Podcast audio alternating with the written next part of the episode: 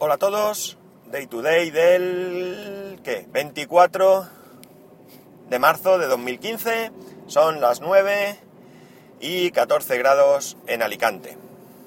Hoy variadito también. Bueno, ayer finalmente cuando llegué a casa pude instalar la beta de iOS 8.3. Eh, con respecto al rendimiento no os puedo comentar mucho porque eh, lo tuve por la tarde, a mediodía lo cargué hasta el 72% y cuando me fui a la cama me quedaba el 10%. Pero no es significativo. Hoy ya a lo largo del día pues comprobaré cómo va eh, el rendimiento de la batería. Por un solo día tampoco es muy significativo porque, claro, depende del día. Por ejemplo, si voy a los clientes que están lejos, pues escucho más podcast si los clientes están dentro de la ciudad, pues me da menos tiempo y por tanto, evidentemente, el consumo será como poco diferente. De momento tengo que decir que todas las aplicaciones que he ido probando eh, no me han dado ningún problema. La, actualización se hizo bien. Sí que me pasó una cosa curiosa y es que cuando se conectó a iTunes, después de actualizar, me decía que tenía 7 gigas libres, cosa que no es verdad, tenía solo 3.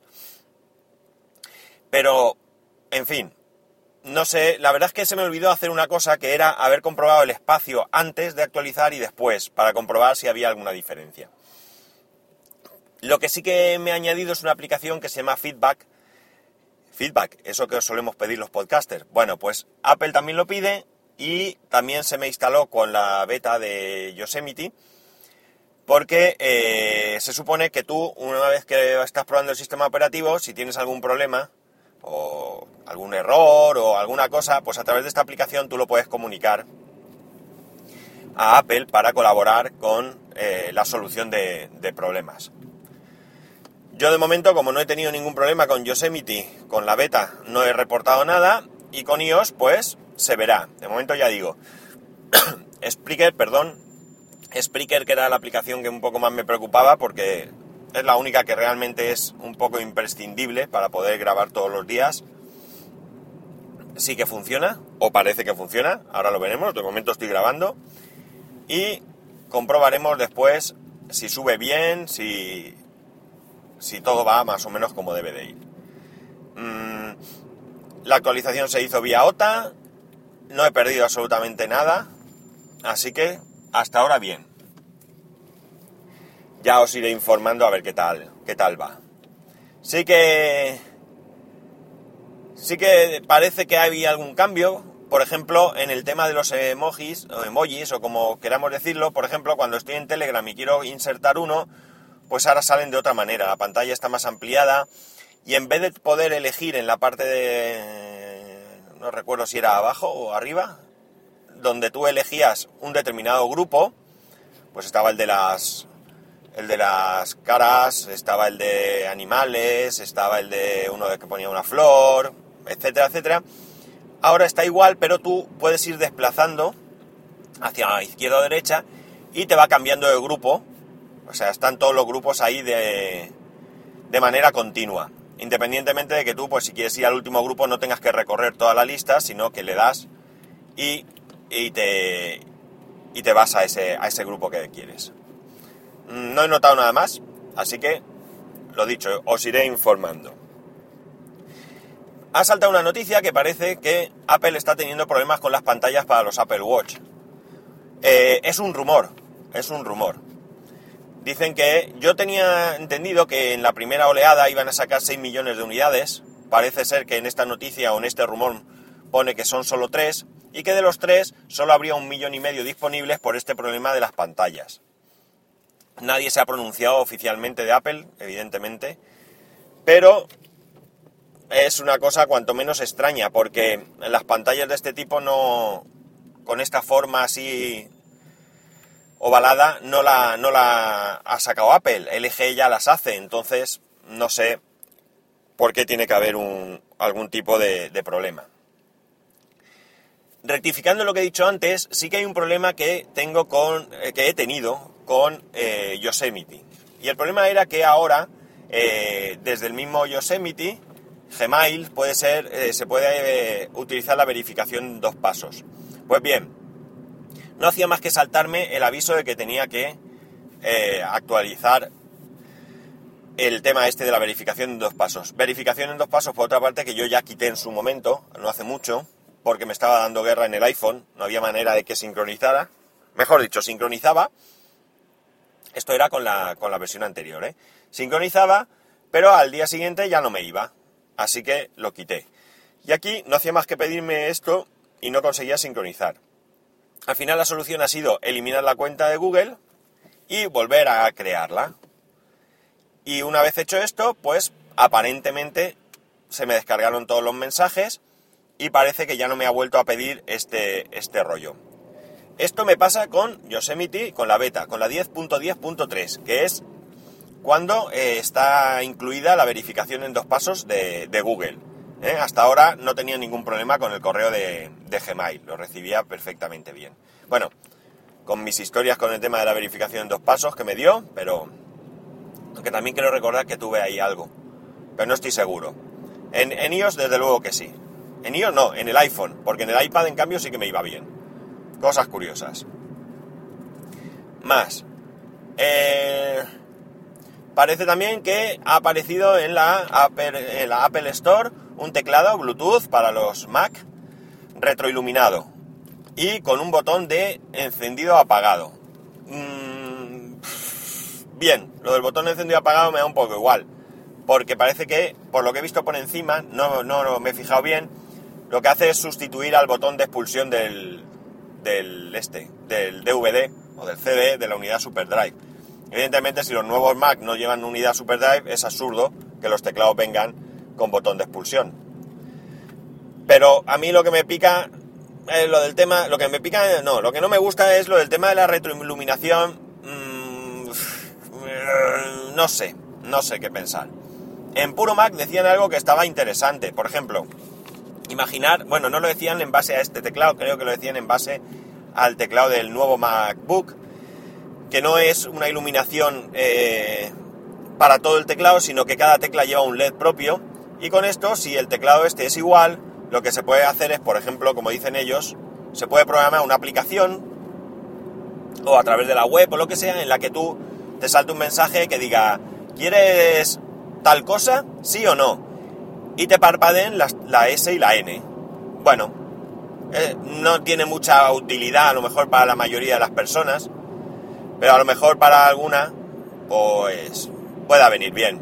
En cualquier caso, no me interesa la retroiluminación, yo no la necesito en mi casa. Y si hay algo que tiene el teclado, es que las pilas, yo lo tengo con pilas, duran muchísimo, muchísimo. Todo lo contrario que las pilas del ratón, que se las chupa como agua.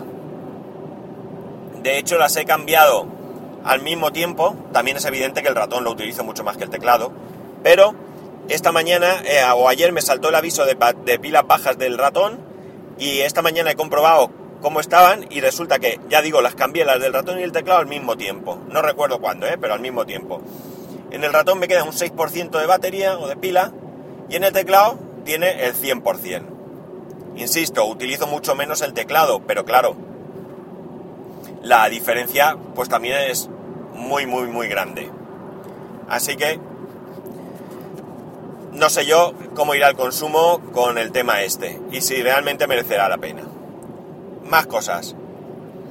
Parece ser que ahora con... no lo he probado, pero lo voy a probar hoy, que con iOS 8.3 ahora se le puede decir a Siri que, que realice una llamada a través del altavoz del teléfono. Hasta ahora se podía hacer una llamada pero no lo hacía a través del altavoz externo, ¿de acuerdo? Lo hacía a través del, altavoz interno del, del, teléfono, o bien si tenía manos libres, pues evidentemente a través de manos libres.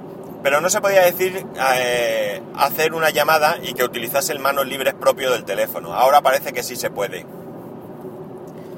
Mm, vuelvo a insistir también.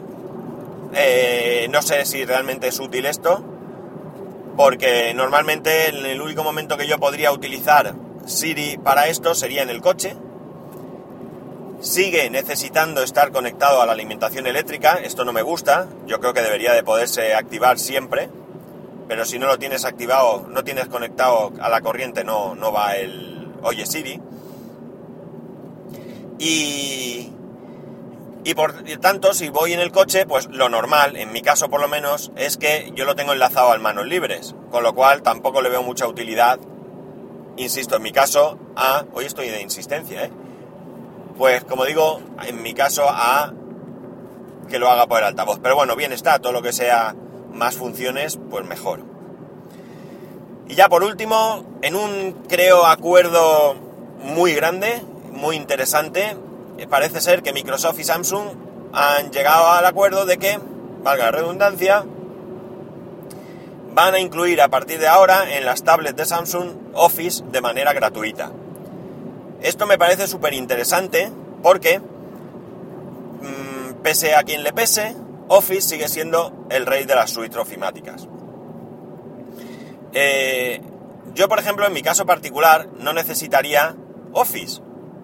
Yo con iWorks, iWorks eh, que es lo tengo lo tengo gratis, lo he tenido gratis, pues yo creo que tanto en el iPhone como en el Mac, yo tendría más que suficiente para mi uso, para mis necesidades. Pero resulta que, como ya os he comentado en otras ocasiones, en la empresa hay veces que me mandan unas hojas de cálculo que no se abren bien en, en otra cosa que no sea Excel, porque lleva unas macros y por tanto no, no me va.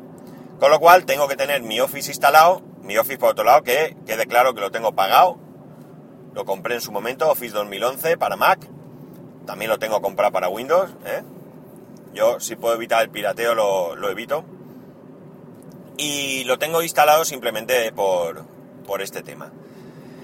Eh, pero está bien porque, lo que digo, eh, está claro que tú tienes pues eso, iWorks en, el, en Apple o tienes eh, Google Docs. Pero todo esto, eh, lo que es iWorks está muy orientado o bien al tema de, mismo de Apple o bien si lo haces en la nube, pues eso, a través de la nube. Mientras que en, que en el que Google, pues igual, está orientado hacia la nube.